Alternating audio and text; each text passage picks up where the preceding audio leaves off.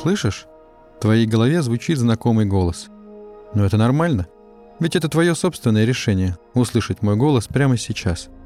И я очень благодарен тебе за то, что ты продолжаешь заглядывать в каскад, где искрится в пустоте огонек сладкой плазмы.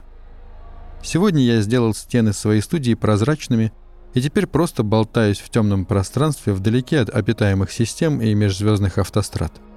Сюда я избегаю очень редко, но с огромным удовольствием, потому что здесь меньше шума и поводов отвлечься. И все это для того, чтобы музыка, которую мы сегодня услышим, звучала прозрачно и чисто, как звенящая струна материи, протянутая сквозь пространство-время. Меня зовут Ксандр Бо, а это моя сладкая плазма. Самое время прислушаться.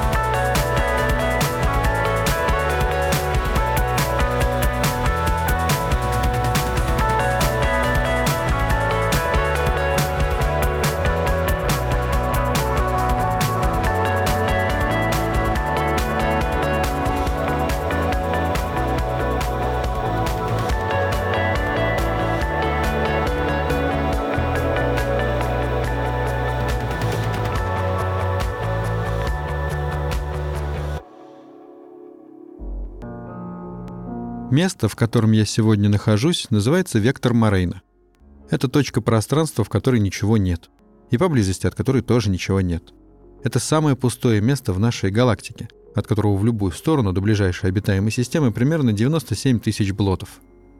Само существование подобных мест уже курьез, но тот факт, что представители всех цивилизаций находят такие вот точки у себя на планетах и в окружающем их пространстве, патология прям-таки космических масштабов. Точка Немо на Земле, сфера ZZ Травиклона Машце, воющая орбита в окрестностях седьмой Вильки. Все почему-то ищут такие координаты, оказавшись в которых можно оглянуться вокруг и спокойно заметить. Ну что ж, тут ничего нет. Применений таким местам нашлось немало, от испытаний разного вида вооружений до самых отвязных вечеринок времен правления Варвика IX. Но для меня пустые пространства в межзвездной чаще стали прекрасным убежищем в моменты, когда вокруг становится слишком шумно. То есть от каскада тут не укрыться, само собой, но его всегда можно приглушить, включить режим «не беспокоить» и перестать отвечать на настойчивые предложения пропустить по кувшинчику, тряхнуть какой-нибудь стариной или вспомнить чью-то молодость. Находясь здесь, я ни о чем не думаю, ни по кому не скучаю, и только здесь я отчетливо осознал, что хочу завести собаку. Да-да, самую настоящую собаку с земли. Но, как известно всем более-менее образованным обитателям конгломерата Айхвараб, земные собаки терпеть не могут космос и вообще для него не предназначены. Причин для этого две. Первое – собаки физиологически не могут переносить перемещение в каскаде. Дикие собаки, мальтийские баллонки, карри-вурстхунды, овчарки, тойтерьеры и все-все-все остальные собаки сходят с ума, как только переходят в каскадное скольжение. Экспериментов были тысячи – но никакие виды полей, стазисов или гипноза не помогли псам с Земли остаться в своем уме после сверхсветового путешествия. Вторая причина – квантовая психика. Во Вселенной много разных существ, которые имеют к ней доступ. Например, ланды, о которых вы, может быть, даже помните. Так вот, собаки — единственные представители земной фауны, которые пользуются квантовой психикой. Причем делают это они уже много тысячелетий. И за время эволюции их квантово-психический фон — плотно подключился к фону землян. Другими словами, земные собаки не могут существовать без землян. Собаке нужен человек, чтобы быть счастливой. Не только для того, чтобы он ее кормил, но для того, чтобы собака была в порядке у себя в голове. Такую преданность, преданность на уровне квантовой психики, я не встречал нигде во Вселенной, честно. И от того, что у меня нет и не может быть собаки, я чувствую себя страшно одиноким Ксандером Бо. Если быть честным, я считаю, что люди не заслуживают собак – они ведь не могут даже взять их с собой в точку Немо, где можно было бы вместе так здорово провести несколько совершенно безмятежных циклов в компании друг друга.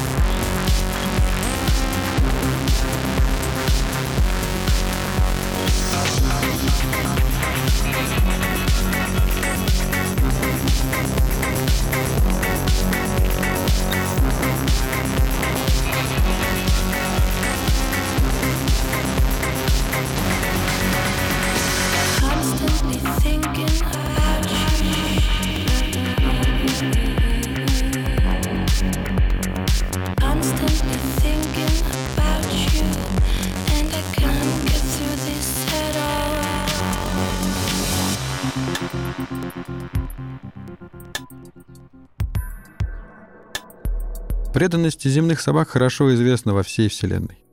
Поэтому эксперименты по клонированию разных пород происходят с завидной регулярностью, но проблема в том, что квантовую психику клонировать нельзя.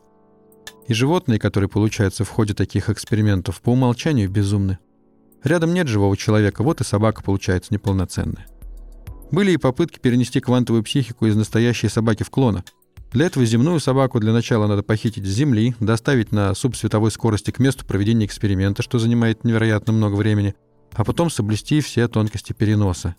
Это было слишком дорого и довольно глупо. Потому что такие собаки со скопированной психикой все равно не могут путешествовать по каскаду. Из-за этого даже в фауна-парке на Мортарке не было ни одной собаки. И все-таки существует единственный способ заполучить животное с психическими и поведенческими характеристиками собаки. Это все тот же квантовый перенос, но в тело любого другого живого существа. Причем не обязательно млекопитающего, четвероногого или вообще теплокровного – Одно время в нашей галактике было жутко популярно иметь плоскосердечного бальжумица с разумом земного пса. Это считалось очень милым и в некотором роде даже забавным. Потому что бальжумиц — это туша весом в десяток земных африканских слонов с двумя дюжинами щупалец и пастью до отказа, набитой клыками длиной с мое крыло. Опаснейшей твари. Но с психикой собаки такая зверушка становится превосходным компаньоном в любом космическом путешествии. Да и возвращаться домой с работы к такому э, песику тоже довольно занятно — он бросается к хозяину, как какой-нибудь ретривер, расплескивая вокруг слюни и клокоча, как вспоротый на лету атмосферный левиафан свайна парайна. Ну а вслед за бульжумицами собачью психику стали пихать просто куда попало.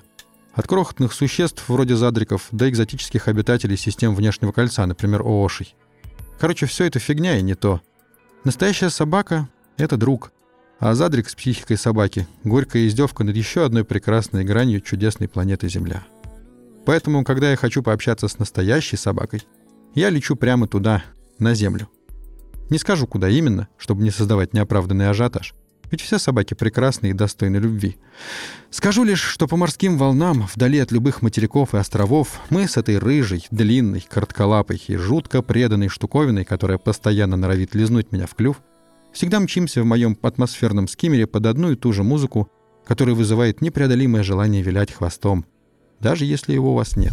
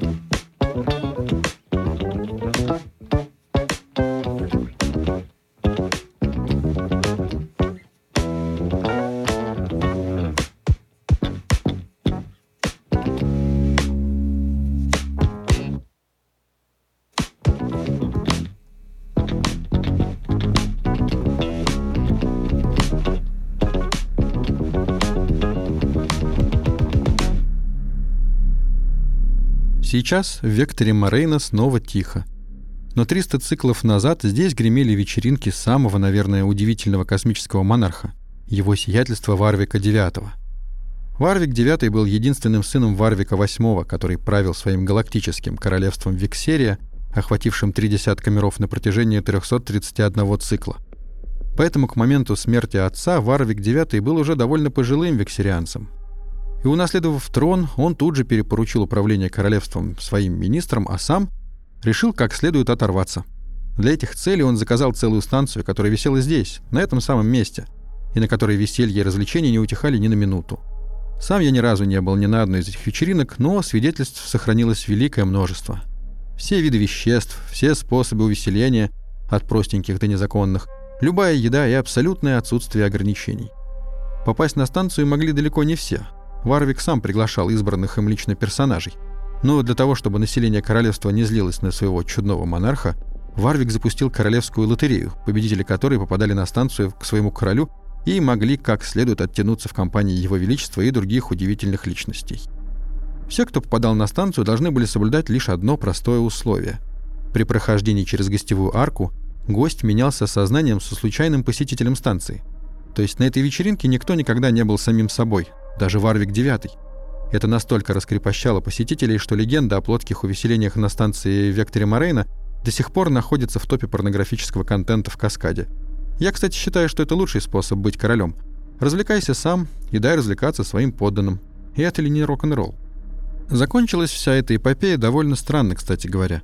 Варвик IX, находясь в теле престарелого мезойца и будучи под воздействием десятка творческих веществ, подавился кусочком фрукта херьё – Окружающие знали, что мезоец, задыхающийся на полу и трясущий своими коротенькими лапками в конвульсиях, это сам Варвик. Король редко позволял всем забыть, в каком именно теле он находится в каждый момент. Корон напяливал на любую голову или верхнюю часть туловища. Но оказалось, что никто не собирается своего короля, любимого монарха, спасать. Все молча смотрели, как Варвик IX задыхается на полу. Некоторые даже радовались тому, что король разврата развратился до смерти и по делам ему. Гости столпились вокруг Варвика и наблюдали. Кто-то делал ставки на то, как скоро он задохнется. Один из министров даже снял с еще не умершего короля корону и решил провозгласить себя преемником, ведь детей у Варвика не было. А потом... А потом Варвик откашлялся, и кусочек, которым он подавился, благополучно выскочил наружу, позволив королю снова дышать. То была, мягко говоря, неловкая ситуация. Варвик, конечно, расстроился и очень оскорбился – Вечеринки прекратились, а сам он стал затворником и переоборудовал станцию под каскадный монастырь, где до сих пор и обитает, возносит молитвы Гривилли и ведет праведный, по его меркам, образ жизни. Перед этим он переселил себя в тело одного из своих подданных, попавших на вечеринку через лотерею, а свое тело и корону отдал ему, чтобы тот правил королевством так, как ему заблагорассудится. Что ж, монарх может позволить себе любые чудачества, ведь все, что для этого нужно, это королевская кровь и немного рок-н-ролла.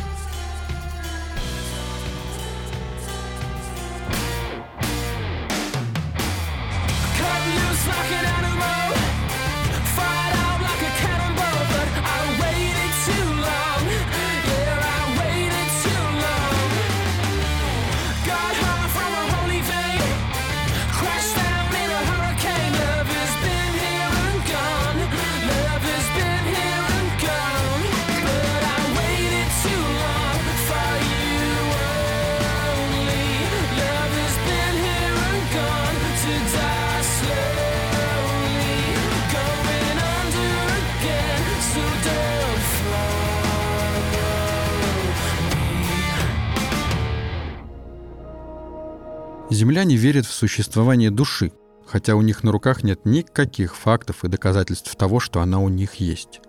Они даже толком не могут объяснить, что такое душа. Философом я никогда не был, поэтому призову на помощь крохотную цивилизацию Кеш-Чра, которая занимает всего-то один единственный мир неподалеку от центра галактики и находится чуть-чуть впереди землян по уровню развития.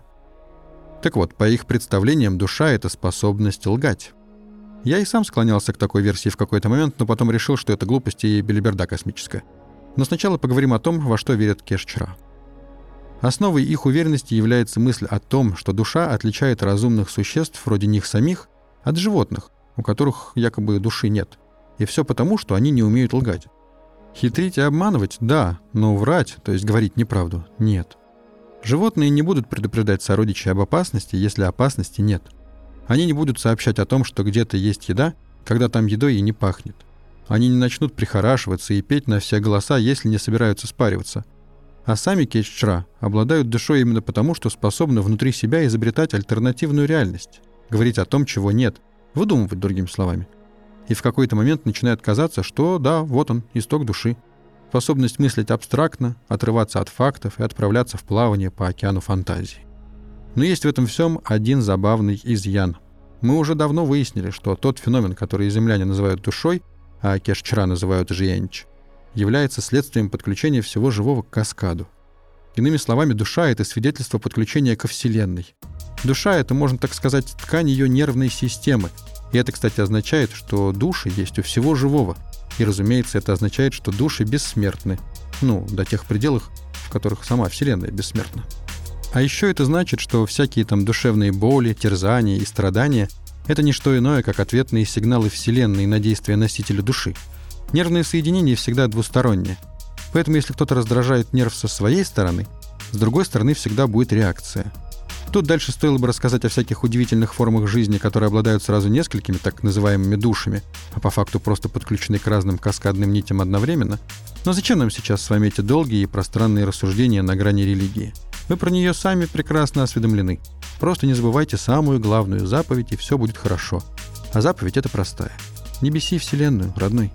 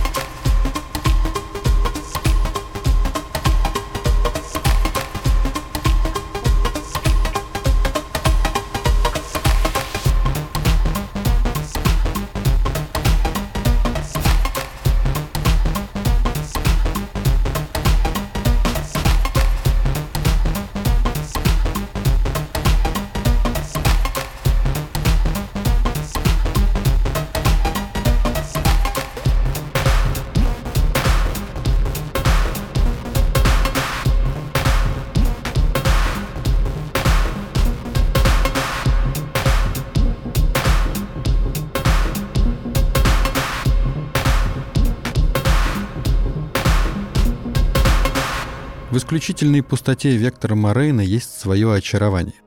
Во всех остальных уголках галактики жизнь кипит, бурлит, бьет ключом, поражает многообразием и накатывает волнами на космическое пространство. А здесь единственная жизнь на десятки тысяч блотов вокруг — это я. И только здесь я могу почувствовать себя по-настоящему не на своем месте. Здесь нет ничего не просто так, а потому что у Вселенной есть какой-то план, о котором мне ни за что не догадаться — и когда я оказываюсь в этой стерильной капле пространства, я нарушаю какой-то недоступный мне порядок вещей. Здесь я — неестественная сущность, чье существование и присутствие — это запредельная аномалия. Для этого места я чужой. Я чудовище, пришедшее извне. Я чудовище, которое несет с собой подарок, способный убедить пустоту в том, что ей стоит перестать быть пустой. Это музыка, которая только здесь, в пространстве вектора Морейна, звучит кристально чисто и легко — это место – безупречный концертный зал и студия звукозаписи, где в абсолютной пустоте существуют только гармоничные звуки. Они окутывают меня как скафандр расы Дак и защищают от внешних воздействий. Когда здесь начинает звучать музыка, все, что происходит, происходит только у меня внутри. Разумеется, здесь видны звезды, но я предпочитаю закрыть глаза и раствориться на некоторое время в окружающем спокойствии. Чтобы моя душа могла вернуться домой на пару мгновений помахать Вселенной рукой и сказать «Смотри, что я тебе принесла». Если бы вы оказались сейчас здесь, услышали бы музыку вместе со мной, вы бы почувствовали то же самое. Вы бы не стали крутить головой в попытке определить, какой из миллиардов этих светящихся плевочков вокруг вас ваша родная звезда. Вы бы не испугались, потому что у вас тоже есть душа, нервное волокно Вселенной. И здесь, в векторе Морейна, ее чувствительная ткань наполняется дыханием пустоты, из которой мы все вышли – как парус земной лодки наполняется ветром, несущим спящих моряков в сторону неизведанного горизонта. Меня зовут Ксандр Бо, а это была моя сладкая плазма. Надеюсь, пустоте понравится мой подарок.